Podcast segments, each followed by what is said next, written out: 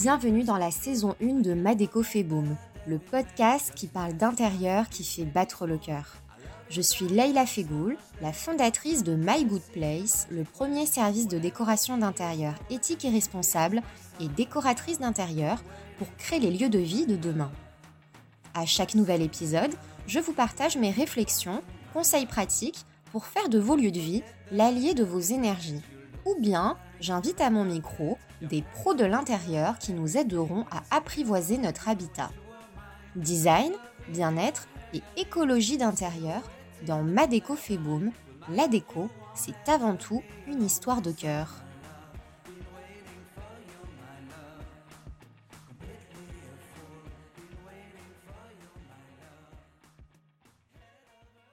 Bonjour et bienvenue dans ce nouvel épisode du podcast Ma déco fait boom. Dans cet épisode, je suis ravie d'accueillir aujourd'hui Hélène Aguilar, la créatrice du podcast Où est le beau et surtout la présidente de l'association pour le design soutenable. Bonjour Hélène, comment allez-vous? Bonjour Leïla, merci de me recevoir.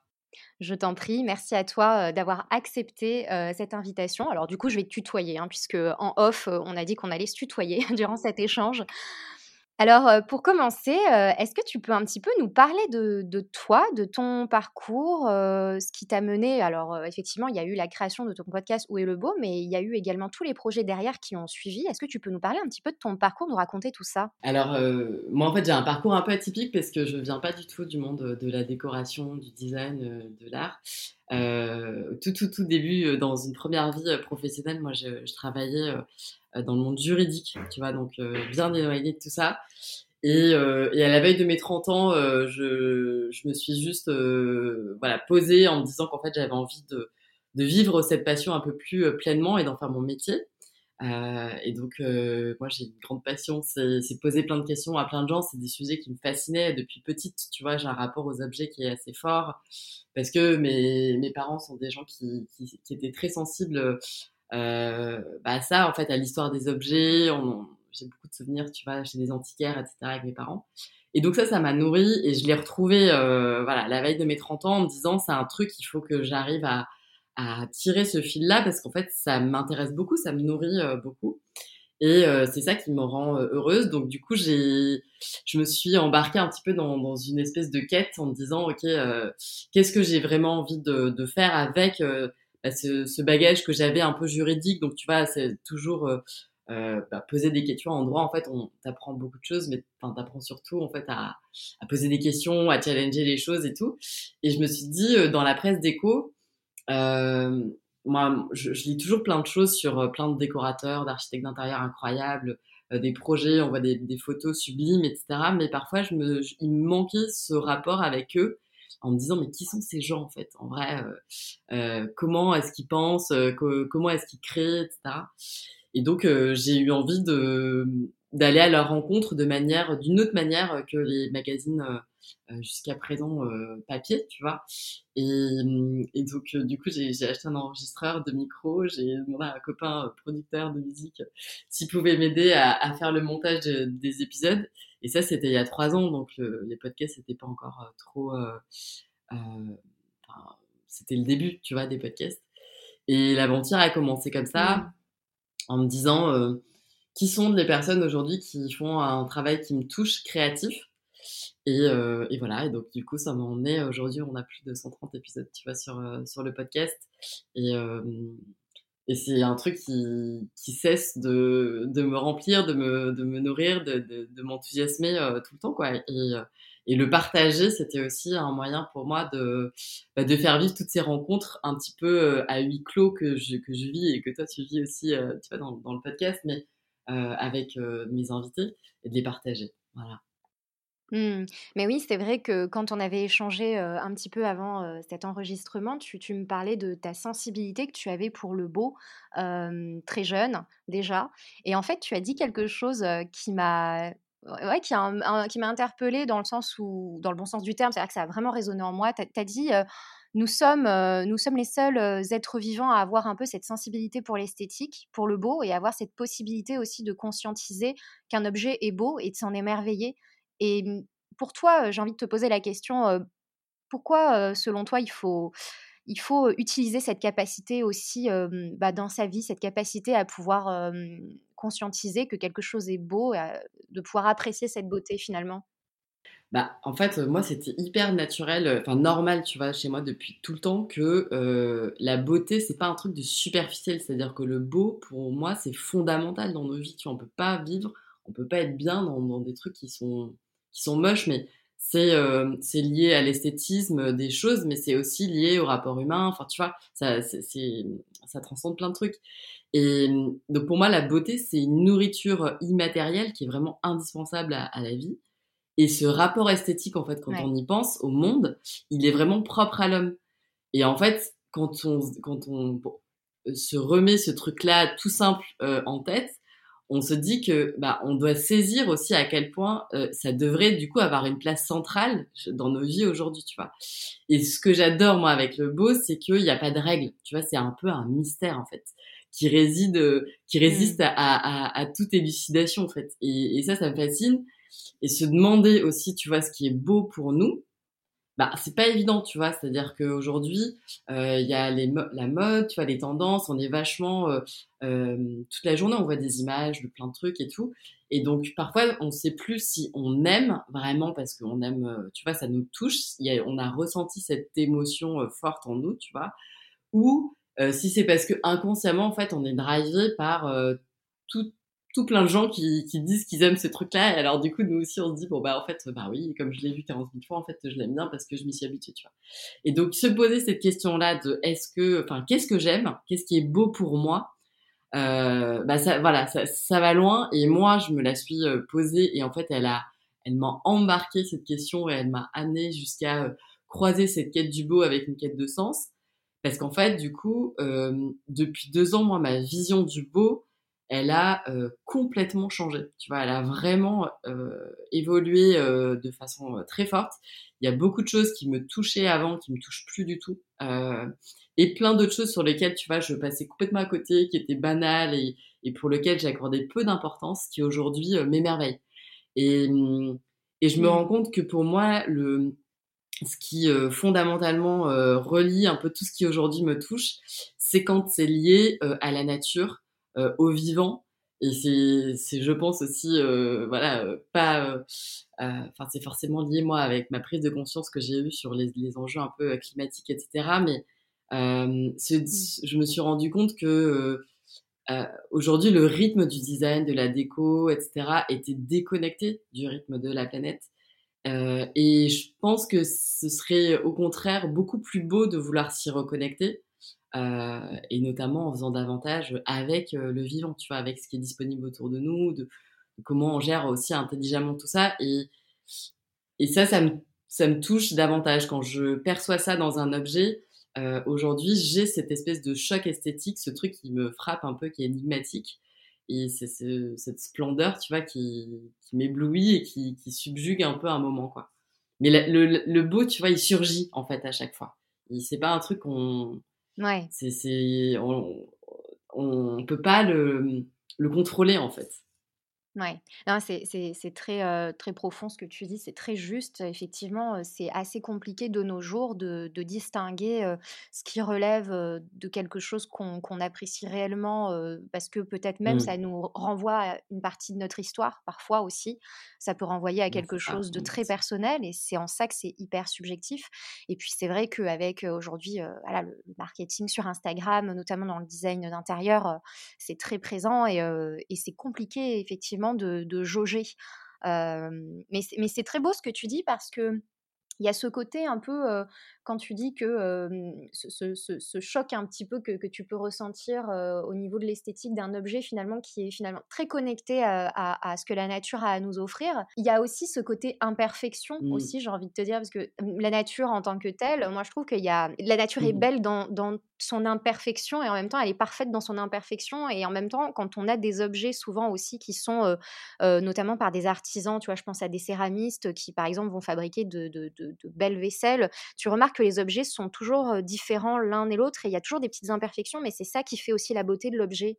C'est fondamental de, de pouvoir être sensible, si tu veux, à, ces petits détails-là et de se dire que, de toute façon, le beau n'existerait pas sans le moche. Enfin, tu vois ce que je veux dire? C'est-à-dire que c'est forcément par rapport à, à, quelque mmh. chose. Et le vivant, pour moi, il a, enfin, donc la nature, et, elle a quelque chose qui nous, qui doit inspirer aujourd'hui, je pense, davantage les, créatifs.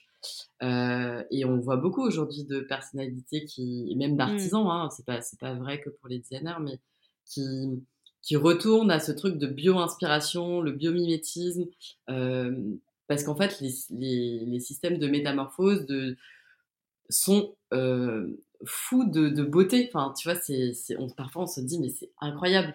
Euh, comment c'est possible que le, la nature ait pu créer ça toute seule euh, c'est, tellement énigmatique que euh, ça en, ça en mmh. devient vraiment hyper euh, bah voilà, hyper inspirant et peut-être qu'on s'est un petit peu éloigné de ça, on a un peu perdu euh, de vue tout ça pendant quelques, quelques années, mais pour plein de raisons. Et puis aujourd'hui, on se réveille un petit peu. Et ce qui est important, je pense, c'est qu'on se réveille. Et donc ça, c'est ça, c'est chouette. il y a plein de gens qui aujourd'hui, euh, naturellement, sans trop en prendre conscience, mais sont attirés par des choses qui sont, euh, euh, bah voilà, un peu plus authentiques, plus sensibles, plus frugales, plus. et notre regard sur le beau est en train doucement, mais mais sûrement, de changer, je crois. Mmh. Et d'ailleurs, ton regard à toi sur le beau, comme tu le disais tout à l'heure, a, changé à titre personnel pour toi. et ça s'est ressenti, en tout cas moi j'ai trouvé que ça s'est ressenti notamment dans ce que tu produisais en termes de, de podcasts sur les différents types de sujets que tu abordais avec les personnes que, tu, que tu invitais. Est-ce que tu peux m'expliquer, nous expliquer à tous un petit peu ce qui s'est passé en toi Qu'est-ce qui a marqué cette fracture et qu'à un moment donné tu t'es dit je, je, vais orienter mes sujets différemment et je vais appréhender le, beau différemment à travers tous tes projets alors, il y a eu plusieurs choses. Il y a eu des rencontres, et puis il y a eu aussi des lectures et des, tu vois, le fait de visionner certains documentaires, etc. et en fait, pour être très précis, il y, a, quelque chose moi qui m'a chamboulé parce que j'avais pas conscience de ça, mais à travers voilà toutes ces lectures notamment, euh, je me rends compte qu'en fait, euh, quand on parle de l'histoire de la Terre, tu vois, et qu'on résume cette histoire à une journée de 24 heures, euh, l'homme, il est arrivé sur, sur cette Terre à 23 heures, 59 minutes et 23 secondes. Et en fait, quand je capte ça, qu'en fait, c'est même pas un battement de seconde, tu vois, qui, qui manifeste notre arrivée sur Terre, et que les 150 dernières années, euh, bah c'est rien en fait, tu vois, c'est un espèce d'épiphénomène sur, sur toute cette journée euh, de 24 heures. Je me dis c'est fou parce qu'en fait, en, pendant ces 150 dernières années, on a euh, exploité beaucoup de ressources qui sont pas renouvelables, qui ont mis des millions d'années à se former et qui du coup vont remettre des millions d'années à se reformer, voilà, mais on sera plus là du coup. Et, en fait, ce, cette prise de conscience de me dire qu'en fait on était déconnecté un petit peu de bah, de ce que la planète pouvait nous donner pour euh, vivre, tu vois, euh, bien. Et on le voit aujourd'hui avec euh, le fameux jour du dépassement.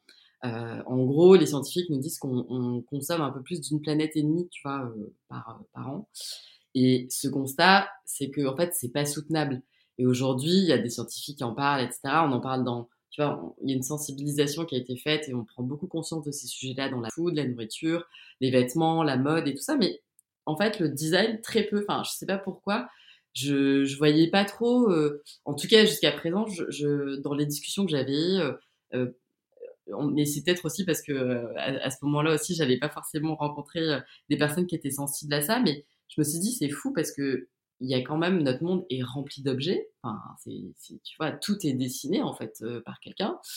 80% des objets qui sortent de nos systèmes de production aujourd'hui contiennent du plastique d'une manière ou d'une autre. Et en fait, tous ces scientifiques, toutes ces personnes qui, même cette jeunesse, hein, tu vois, un peu qui gronde, nous expliquent que bah, il va falloir qu'on trouve d'autres ressources pour fabriquer des choses, parce qu'en fait, c'est toutes ces ressources issues de la pétrochimie, etc., notamment, elles, elles sont épuisables et elles sont surtout pas renouvelables et donc pas soutenables.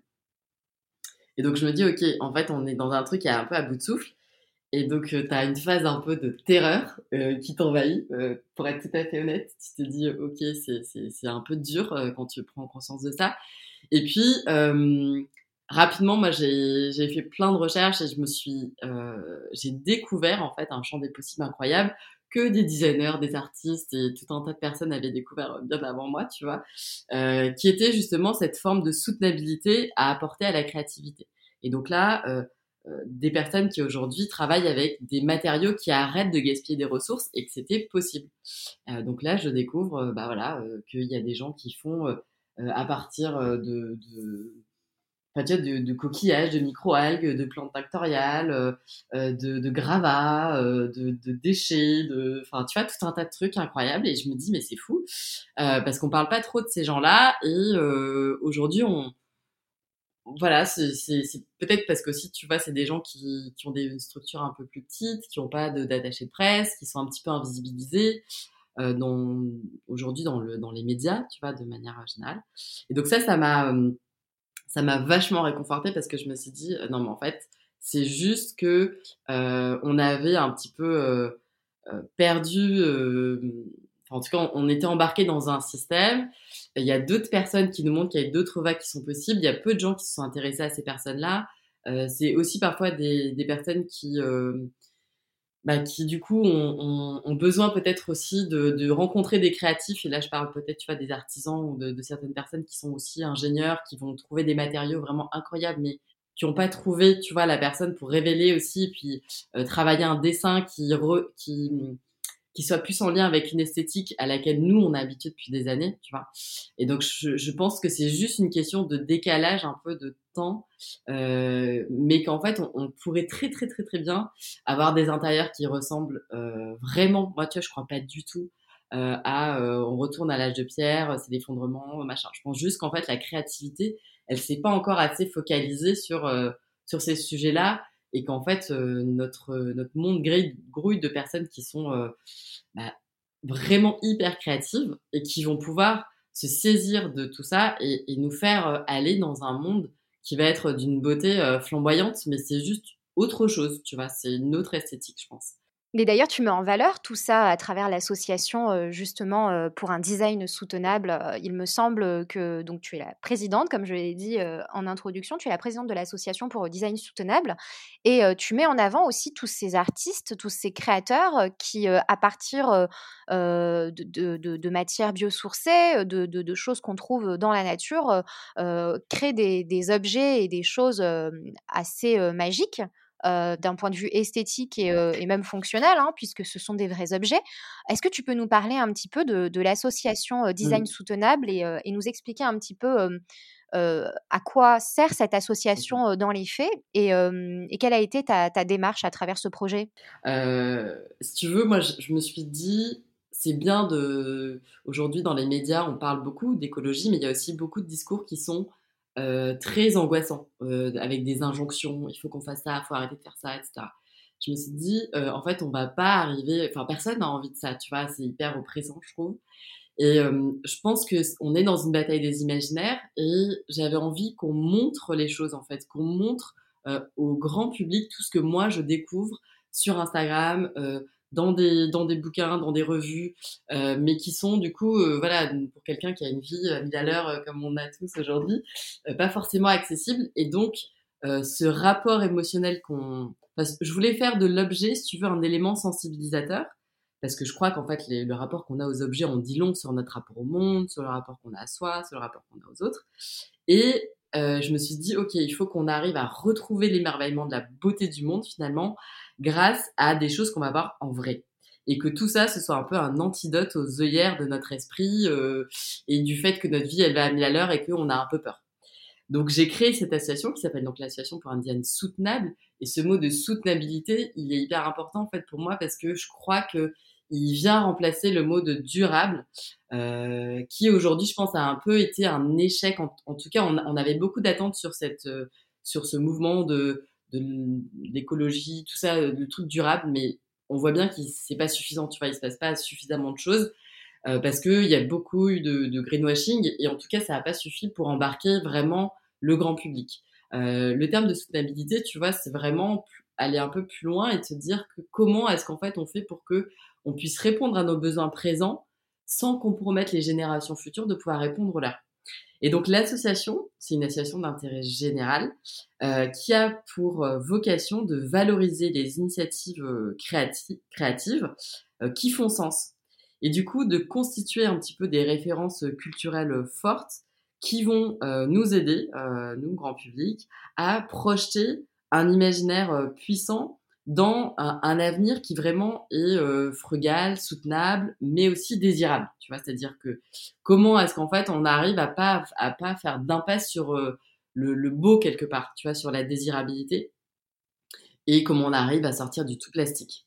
Donc dans cette association, on valorise toutes les personnes euh, qui euh, sont créatives et qui travaillent, qui sont respectueux du vivant, tu vois, c'est-à-dire qui acceptent de se soumettre quelque part aux lois de la, biologie euh, de, notre planète et qui, qui travaillent donc des matériaux qui peuvent parfois être d'ailleurs des, des déchets tu Oui, tu mets en avant la frugalité, hein, hein c'est ce que tu disais à l'instant. Et d'ailleurs, on va parler de l'association, de, pardon, pas de l'association, de l'exposition, on va parler de l'exposition frugale qui a eu lieu en septembre, donc qui a été organisée par ton association pour le design soutenable. Alors, qu'est-ce que c'est frugal C'était quoi aussi l'ambition derrière ce projet en, septembre dernier? Et est-ce qu'il y a également une ambition future pour cette même exposition? Alors, l'ambition, c'était euh, de pouvoir en fait euh, montrer donc euh, tout un tas de preuves de concept qu'on peut faire autrement aujourd'hui dans le design et que on peut un peu réparer ce passé pour préparer un futur meilleur. Et je me suis dit, si ça bouge pas, si ça bouge pas suffisamment dans le domaine de l'architecture intérieure et de, du design, mais aussi du paysagisme, parce qu'en fait, euh, dans l'exposition, on a aussi intégré euh, le vivant et les plantes. C'est peut-être parce que il y a un manque de connaissances euh, du grand public, mais aussi des professionnels, tu vois, des décorateurs, des, des archis, etc. Parce que c'est aussi des choses qu'on n'a pas appris à l'école, en fait, dans les formations. C'est un truc sur lequel on est tous amenés à se former aujourd'hui un petit peu en autodidacte mais c'est pas facile parce que franchement, c'est vraiment des sujets qui sont hyper complexes. Et donc, je me suis dit que je pensais, enfin, en fait, je me suis, euh, euh, ouais, je me, je me suis dit que cette inaction, elle était sûrement due à l'ignorance, tout simplement, euh, des techniques et des savoir-faire euh, soutenables. Et donc, euh, je me suis euh, lancée dans cette espèce de recensement un petit peu des, des initiatives.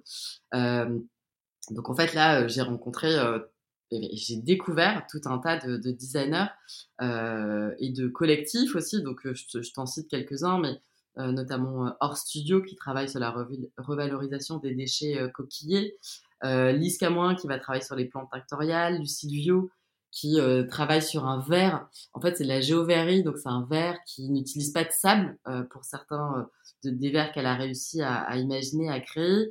Euh, Anna Saint-Pierre qui travaille la revalorisation de gravats, de, déchets de chantier, euh, Marion Seignant qui va travailler notamment, tu vois, les déchets du lait, euh, Pauline Esparon qui revalorise le lin. Enfin, en fait, tout un tas, toute une nouvelle génération euh, de designers incroyables qui euh, font un design qui régénère, tu vois. Euh, et donc, du coup, je me suis, je me suis dit, bon, bah voilà, on va pouvoir essayer de à l'occasion, euh, donc c'était euh, en septembre dernier, à l'occasion de Paris Week, proposer sur le parcours euh, une exposition dans laquelle on, aura aussi un volet fort de médiation culturelle parce qu'en fait, tous ces sujets sont hyper complexes et pour que du coup on arrive à choisir quelque chose d'autre, tu vois, qui serait un substitut à, aujourd'hui un matériau qui est pas soutenable. Donc euh, ces alternatives, pour pouvoir choisir ces alternatives, faut les connaître en fait. Donc euh, tu vois, tu vas pas, tu choisis pas un truc que tu connais pas en fait.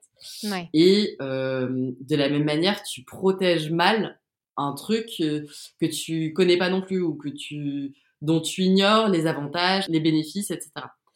Donc cette exposition, elle, en fait, elle a pris corps dans, à travers, on va dire, trois, un triptyque on s'est dit qu'on allait traiter euh, les objets, euh, les objets et le mobilier, les matériaux avec une matériothèque et euh, le vivant avec des, plantes. Et donc du coup, je me suis rapprochée de, alors de Nicolas D. Fernandez, qui, a un, est botaniste et paysagiste, qui est le fondateur d'atelier NDF. Et en fait, je suis venue le, le voir, enfin, en lui disant, écoute, je crois qu'il faut qu'on décloisonne un petit peu ces disciplines entre le design, l'architecture, le paysage, euh, l'art, etc. Et euh, qu'on arrive à, dans ce lieu d'exposition qui était un hôtel particulier sublime dans, mmh. dans, le, dans le marais, tu vois, avec une immense cour, mais du coup très très très minérale. Comment est-ce qu'en fait, dans nos villes, la biodiversité, elle arrive à, à vivre et en fait montrer sa beauté, tu vois, montrer la beauté de la mauvaise herbe et, et changer le regard aussi un petit peu sur tout ça. Donc je lui ai demandé de, de nous montrer à quoi ressemblerait euh, un jardin, tu vois, si euh, en gros on, était venu casser la dalle de l'intérieur de la cour euh, de l'hôtel de Coulanges et qu'on n'avait rien fait, tu vois, que l'être humain s'était abstenu de, de, faire quoi que. Et donc est né son projet Flora Urbanica, qui est justement un, petit peu comme une nature morte mmh. de en tout cas un jardin, une palette végétale spontanée en fonction du climat, du sol, qui avait justement euh, à Paris euh, en septembre. Donc tu vois, on n'avait pas de, il n'y avait pas de fleurs parce que bah c'était septembre. Enfin voilà, c'était aussi montrer que, mais c'était hyper beau. Mmh. Et on voyait que du coup, il y avait une évolution pendant les jours euh, des, des, végétaux parce qu'il y avait une partie d'exposition qui était aussi à l'intérieur. Donc les végétaux qui étaient à l'intérieur, bah, ils étaient en un peu moins bonne forme que les végétaux qui étaient à l'extérieur, mais c'était aussi pour nous rappeler que ben, les plantes d'intérieur en soi, c'est un peu euh, une ineptie, ça n'existait pas vraiment les plantes d'intérieur, mais c'était montrer tout ça non pas en, avec des injonctions, mais justement juste par une appropriation, une expérience. Tu vas vivre quelque chose et que chacun euh, puisse voir euh, voilà ce qui, ce qui résonnait en lui. Et ensuite, il y a eu un énorme travail avec euh, une, une, scénographe qui s'appelle Sophia Guagu-Baker et que je, remercie encore une fois ici parce qu'elle a fait un travail incroyable. le travail d'impact d'un événement éphémère en termes de, gestion des déchets, etc., c'est colossal. Euh, je crois que tous les gens qui travaillent dans l'événementiel euh, en savent quelque chose. Et du coup, c'était OK, euh, on va vouloir, à l'occasion de cette exposition, proposer, montrer des alternatives et montrer qu'en fait, la frugalité est désirable, montrer qu'en fait, frugal, ça ne veut pas dire être avec notre petit bol de riz et puis se, se, contenter de quelque chose un peu moyen, tu vois, ou en tout cas pas très confortable. On voulait vraiment casser toutes les idées reçues qu'il y avait autour de ce mot frugal. Oui, parce qu'il y a beaucoup d'a priori là-dessus. Hein. Bah, bien sûr. Il y a beaucoup d'a priori justement sur la frugalité. Les gens parfois sont beaucoup, enfin sont réticents euh, parce qu'il y a un petit peu cette sensation de privation. En fait, on a un peu cette idée de, on va arrêter de vivre, on, va se priver. Bah, en tout cas, c'est un peu ça quand même parce que tu vois aujourd'hui, euh, le fait est qu'il euh, il y a certains certains pans des low tech et de tout ce qui est fait aujourd'hui dans les matériaux un peu innovants, etc., qui est au balbutiement, aux prémices et qui euh, on va pas se cacher, et pas forcément désirable aujourd'hui. Mais ce que je voulais montrer dans cette exposition, c'était que dès qu'il y avait aujourd'hui, dès qu'on mettait en système euh, des scientifiques, des designers, des artisans, euh, des producteurs, en fait, on arrivait à avoir justement des, un espèce de bon, d'une avancée en termes esthétiques qui était bah, flagrante et qui permettait justement de d'aller plus loin que ce que l'idée qu'on s'en fait aujourd'hui euh, de, quelque chose de pas très euh, désirable.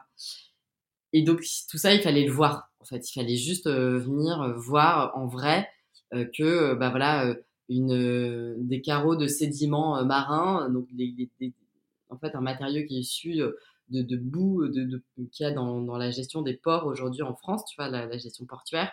Euh, ça fait un matériau qui est hyper beau. Euh, il, faut, venir voir qu'en fait, euh, une plante tinctoriale, elle arrive à, délivrer des couleurs qui sont hyper flamboyantes et sublimes.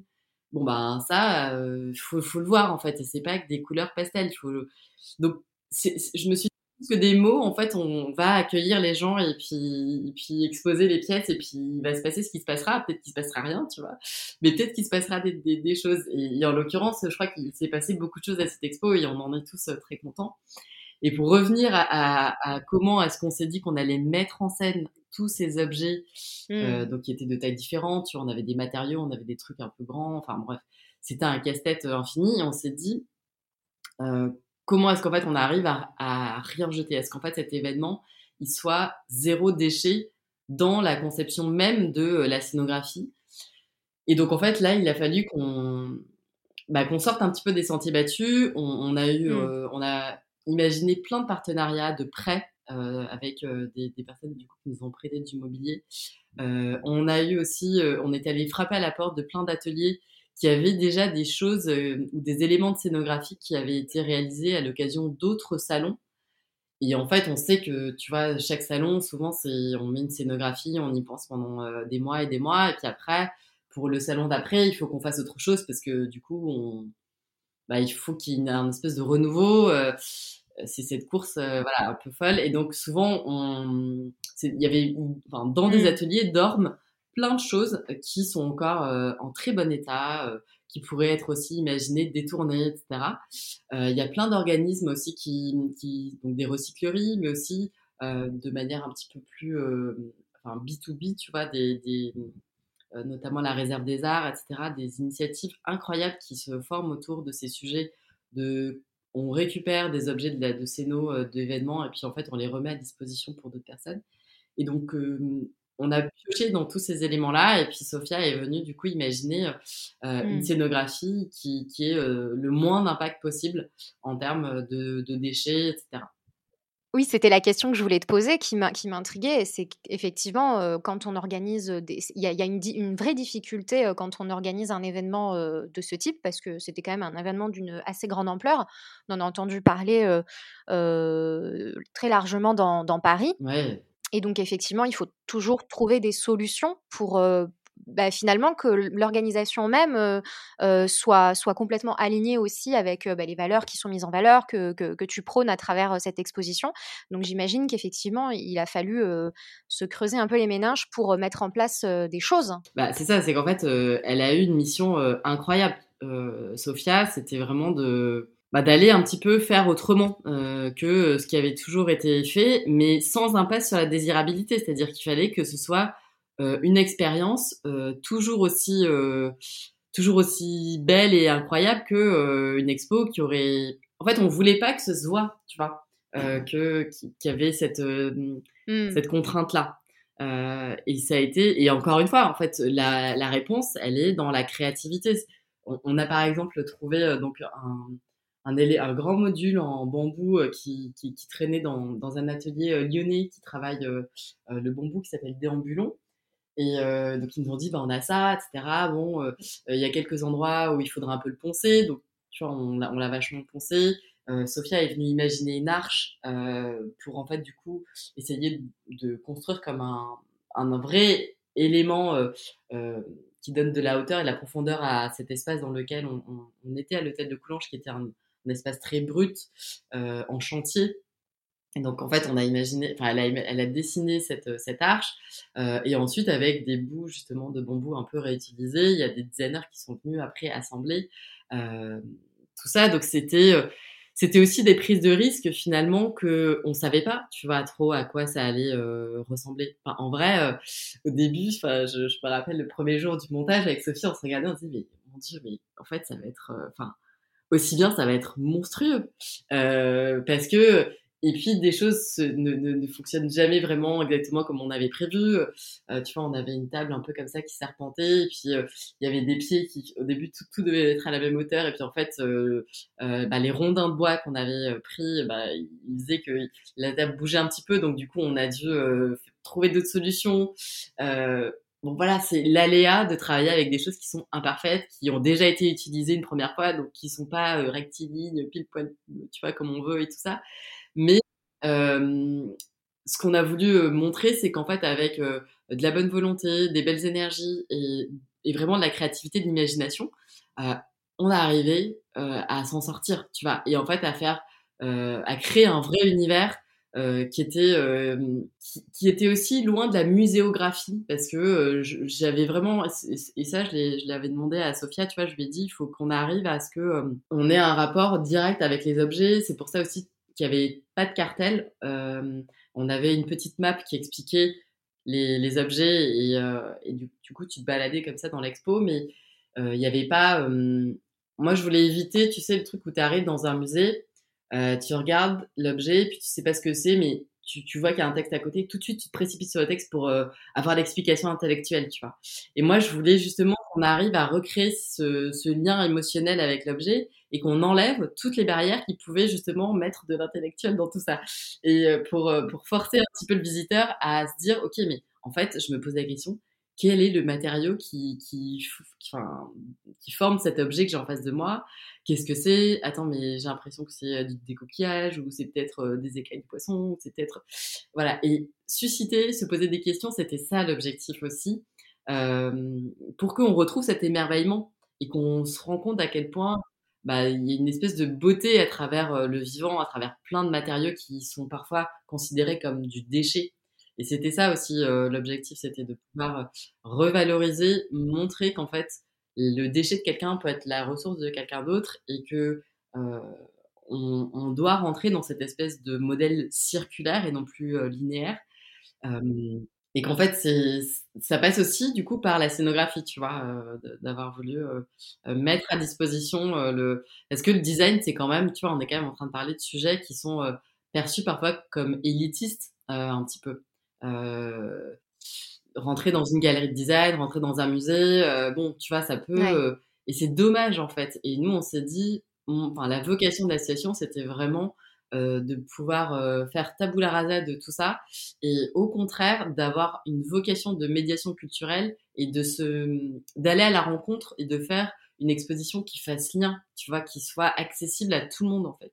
Mmh, mais c'est très beau ce que tu as dit tout à l'heure, je, rebondis dessus, quand tu dis que, ce qui a servi à une personne et qui a terminé de servir à cette personne devient les ressources d'une autre personne, un petit peu comme un mouvement circulaire. Et c'est vrai que déjà c'est très beau comme vision, mais c'est un petit peu l'image l'image générale de la vie. Tu sais, un petit peu comme un cycle, tout ce qu'on vit un petit peu, mmh. même en dehors du design. Hein, tout a un cycle. On peut parler des saisons autour d'un cycle. On peut parler voilà des objets qui ont une seconde vie, c'est un cycle. Et puis même nous, dans nos propres vies, on vit des choses. Il y a un début d'une période, il y a la fin de cette période, et puis il y a un renouveau derrière. Mmh. Et je trouve ça très très juste. Et, et, c'est vrai que ça, ça, ça, ça illustre parfaitement ce que tu as voulu mettre en scène à travers Frugal. Et j'ai remarqué aussi que tu parles très souvent de rapport émotionnel aux objets. et alors j'aimerais bien avoir ton sentiment sur le rapport émotionnel des objets aujourd'hui, qui, a peut-être évolué depuis ces deux dernières années, d'ailleurs, avec la crise Covid notamment, je pense. Est-ce que tu as, tu as remarqué certaines choses? Tu as une analyse à ce sujet? Oui, bah, en fait, je crois que ça rejoint un petit peu la quête de sens. C'est-à-dire qu'aujourd'hui, je crois que la, la créativité, elle a besoin de stimuler un petit peu nos, notre désir de sens. Et en tout cas, je, peut-être qu'aujourd'hui, euh, ce qui nous touche, euh, c'est davantage ce qui, euh, ce qui va pouvoir bah, nous nourrir d'une manière euh, autre que juste euh, de la beauté un peu euh, gratuite comme ça, mais qui va nous délivrer un message qui est un peu plus profond. quelque chose où on va voir la main de la personne qui l'a faite, où on va s'imaginer aussi euh, peut-être l'endroit où a poussé le matériau, tu vois, si c'est euh, des choses qui sont en bois, en osier, euh, en plantes envahissantes, tu vois, tu vois tout, tout ces en, en rotin, etc. et qu'on va se questionner sur qui a fait cet objet, comment il a été fait, et comment aussi peut-être est rémunéré, tu vois, la personne qui l'a faite, vraiment. Ça, je crois mmh. que c'est quelque chose qui aujourd'hui, on est sensible à ça dans le quand on va aujourd'hui acheter, en tout cas de plus en plus quand on va acheter nos, nos, nos, légumes, nos produits, on n'a pas envie de se nourrir de choses qui ont été euh, nourrie elle-même avec des intrants ou avec des choses qui vont pas nous faire du bien. Et je crois qu'on a besoin d'un, on a besoin de ça aussi dans le design, c'est-à-dire qu'on a besoin d'être entouré. On l'a vu avec le, le, Covid, on était chez nous, et je pense que tu vois, il y a beaucoup de personnes qui se sont dit, mais en fait, pourquoi j'ai acheté euh, ce truc en me disant que c'était euh, parce que euh, voilà, là, ça me rendait service, parce que euh, j'avais pas forcément les moyens de mettre l'argent, euh, j'avais pas envie aujourd'hui, je vais déménager bientôt, donc je préfère attendre, etc. Mais on voit bien que tous ces petits trucs finalement après ils restent. et puis ça, ça fait que on est aussi dans des environnements qui qui nous qui nous qui sont pas toujours à notre image, tu vois. Et je crois que c'est important d'être dans un quitte à avoir moins de choses en fait, mais que les que les objets qui nous entourent, euh, ils nous ils nous nourrissent quelque part, ils nous fassent du bien, qu'on se lasse pas aussi. Et je crois que quand mmh. on se pose vraiment cette question du beau, et pas quand on est emmené dans quelque chose qui est de l'ordre des tendances et parce qu'on nous a dit que euh, c'était beau et qu'il fallait l'avoir parce que c'est un marqueur social aussi, tu vois, les objets, le design. Quand on sort un petit peu de ça et qu'on se dit que mmh. euh, quand on va dans une brocante ou dans un vide-grenier et qu'il y a un truc qui nous tape à l'œil et que tout le monde le trouve moche euh, autour de nous, mais que nous on se dit non mais moi je le trouve vraiment joli et qu'on assume de l'acheter et de le mettre chez nous euh, et qu'en fait il, bah voilà il, je trouve qu'il va nous faire du bien on va faire notre vie avec lui et tout ça il va peut-être évoluer euh, quand on a un rapport émotionnel avec les objets, on n'a aussi pas envie de les jeter en fait. Euh, et même si après ils nous plaisent un peu moins, ou qu'on déménage, ou qu'on a une autre vie, etc., et qu'on n'a plus la place, ou je sais pas quoi, eh ben on aura envie d'essayer de trouver une autre vie quelque part, soit euh, en le revendant en seconde main, soit en l'offrant, soit en le transmettant à ses enfants, soit tu vois en le détournant. C'est trouver aussi des moyens de aussi d'honorer leur fin de vie, tu vois. Il y a plein d'initiatives aujourd'hui qui se créent d'ailleurs autour de ça, des, des, des, endroits où tu peux aller euh, réparer euh, tes objets aussi. Enfin bref, c'est, je crois qu'on a tous aussi devenir un petit peu plus. Euh, alors, il y a beaucoup de scientifiques qui nous disent qu'on doit être, qu'on doit devenir tous jardiniers et tout ça pour qu'on on recrée la biodiversité, etc. Moi, je crois aussi qu'en tant que consommateur, on doit devenir aussi un petit peu tous euh, euh, explorateurs de nos propres goûts, de nos propres envies, et puis bricoleurs aussi, parce que euh, il y, a, de la beauté dans ces, objets qui se patinent, qui évoluent, qui, voilà, qui, ont cette marque du temps. Parce que je crois que il faut l'accepter aussi. Tu vois qu'il y a un objet qui vieillisse en fait. Je sais pas ce que tu en penses, mais c'est vrai que quand on met de l'émotionnel finalement dans le choix d'un objet, mais quand on met vraiment de l'émotionnel dans le choix d'un objet, finalement, il n'y a pas tant d'objets que ça qui vont vraiment nous plaire, tu vois? Donc finalement, on tombe pas dans quelque chose de, dans, dans, dans la surconsommation, j'ai envie de dire, parce qu'il y a très peu de choses, mais comme dans la vie, en plus de manière générale, de la même manière que on va pas avoir forcément énormément d'amis extrêmement proches avec qui partager des choses extrêmement intimes et ça vaut aussi pour la sphère, la sphère amoureuse. Et donc avec l'objet, j'ai l'impression que c'est un petit peu la même chose dès lors qu'on met ce, côté très émotionnel dans, dans le choix d'un objet qu'on va intégrer dans son intérieur. Finalement, on va se rendre compte très naturellement qu'on ne va pas nécessairement accumuler. Je peux qu'être d'accord avec ça. Tu vois, je pense que c'est mieux avec moins. Tu vois. Euh, et du coup, c'est euh, en tout cas, quand, euh, quand on a cette conscience-là, on fait moins facilement rentrer des nouvelles choses chez nous. Euh, parce qu'on attend vraiment euh, d'avoir ce petit quelque chose que personne peut vraiment faire advenir, tu vois, si ce n'est l'improbable et la rencontre magique qu'on peut avoir avec un objet ou quelque chose.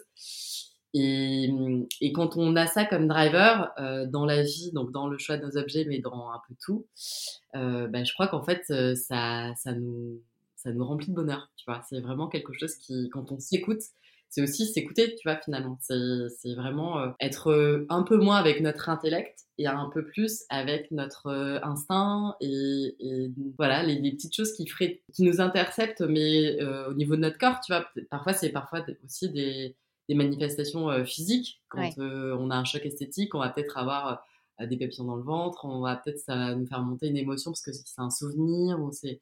Et ça, il faut qu'on y soit, je crois, qu'on les chérisse, ces moments, et puis qu'on...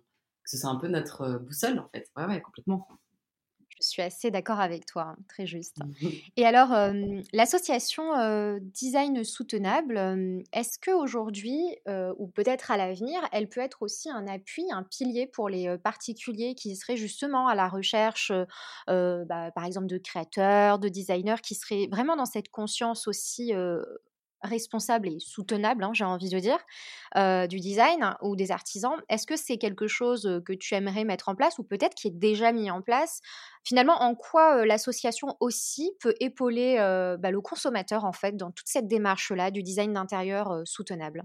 L'association, c'est une association d'intérêt général et donc c'est pour ça que toutes les actions que l'association met en place visent le grand public. Et, c'est hyper, hyper, hyper important pour nous parce que justement, les moments d'action et donc en fait les expositions ont vocation à pouvoir être ouverts à tout le monde. C'est des événements qui sont gratuits. Aujourd'hui, ça avait lieu donc à Paris. La première édition de Frugal a, eu lieu à Paris en septembre dernier. Et, d'ailleurs, j'en profite pour remercier nos mécènes parce que sans eux, tout ça n'aurait pas pu voir le jour parce que c'est vraiment une dimension philanthropique complète en fait qui est embrassée dans, dans cette vocation de d'apporter un peu une médiation culturelle sur ces sujets de la transition dans le design. Donc, on a eu Clendy, by Vinci Construction, qui a été mécène de l'exposition, Ardian, qui est, un fonds d'investissement également qui a été mécène, et Maison et Objets. Et donc, en fait, aujourd'hui, l'ambition de l'association, c'est de pouvoir, un, aller à la rencontre d'encore plus de, de, personnes et donc encore plus le grand public à travers des expositions itinérantes. donc, on va aussi concevoir les prochaines expositions pour qu'elles puissent vraiment se déplacer à travers la France et être accueillis, euh, bah, je sais pas, tu vois, à Lyon, à Montpellier, à Strasbourg, à Nantes, etc. Parce que on a vraiment envie de, pouvoir faire passer ces messages-là au plus de monde possible. Et, on pense que à travers bah, ces expositions, justement, le grand public est à même de pouvoir découvrir des talents, découvrir des créatifs, être inspiré, rentrer en contact avec eux s'ils le souhaitent. tu vois, c'est vraiment toutes les informations, nous, on les a données. On a même imaginé un, podcast euh, qui s'appelle Frugal, tu vois, qui est encore disponible aujourd'hui. Quand tu tapes Frugal sur les moteurs de recherche de, de plateformes de podcast, tu as du coup une petite capsule audio avec bah, toutes, les pièces qui ont été expliquées, des designers, leurs pratiques, etc. Donc, nous, on a vraiment envie que justement le grand public puisse venir rencontrer toutes ces personnes-là. En plus, on, on a eu la chance de pouvoir aussi euh, faire euh, à l'occasion de l'exposition des, moments un peu ateliers.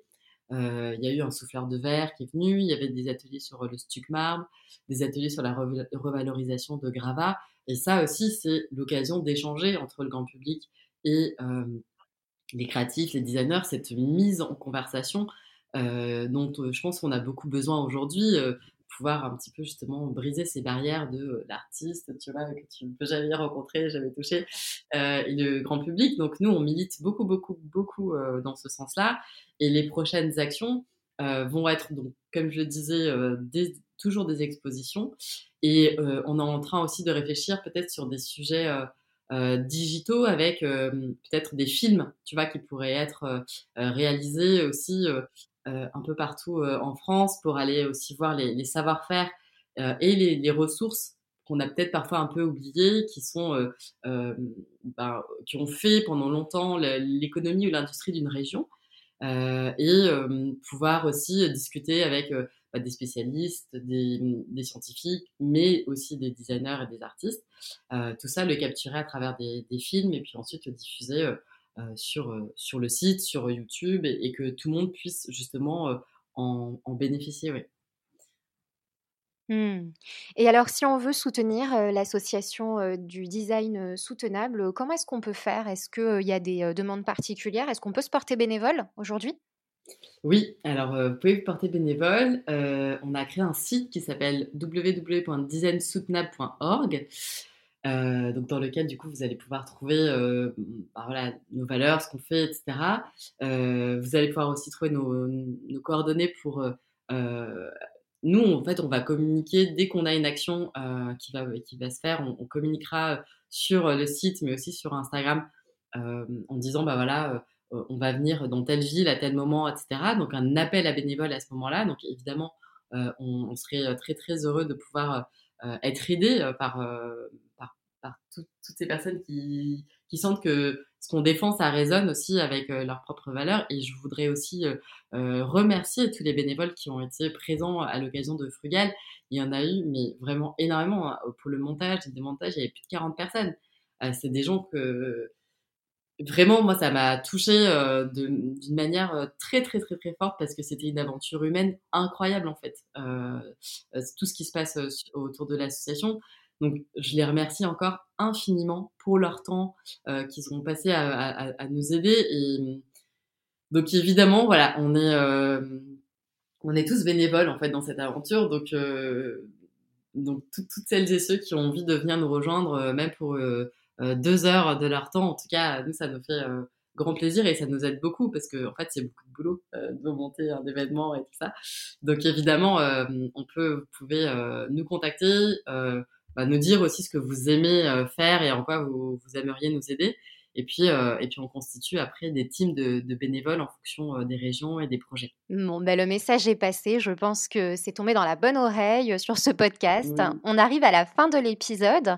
Hélène, est-ce que tu as envie de faire passer un message, ce que tu veux, quelque chose qui, qui te parle et que tu aimerais transmettre à nos auditeurs ici? Je peux témoigner que la façon dont aujourd'hui je me suis questionnée sur le beau, euh, m'a amené à découvrir des choses incroyables et il y un émerveillement que j'avais pas avant.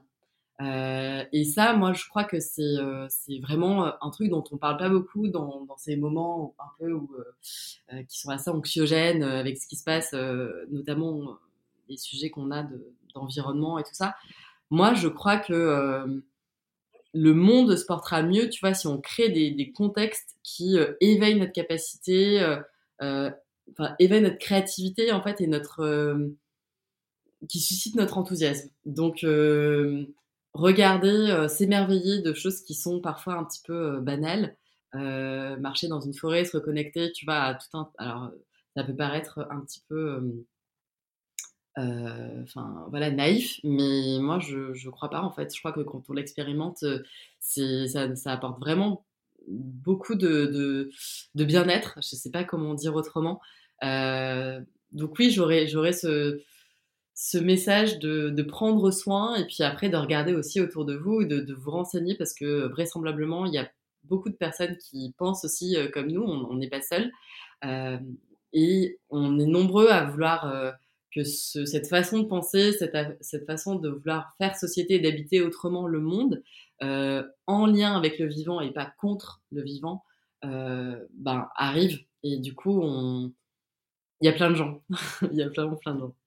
Mmh.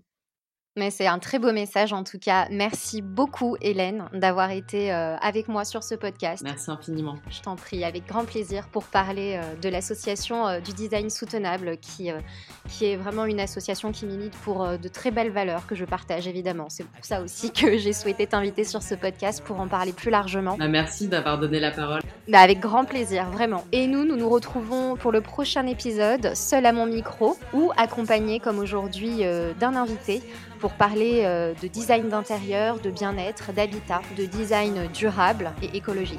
Il ne me reste plus qu'à vous souhaiter de créer un intérieur qui fait battre votre cœur.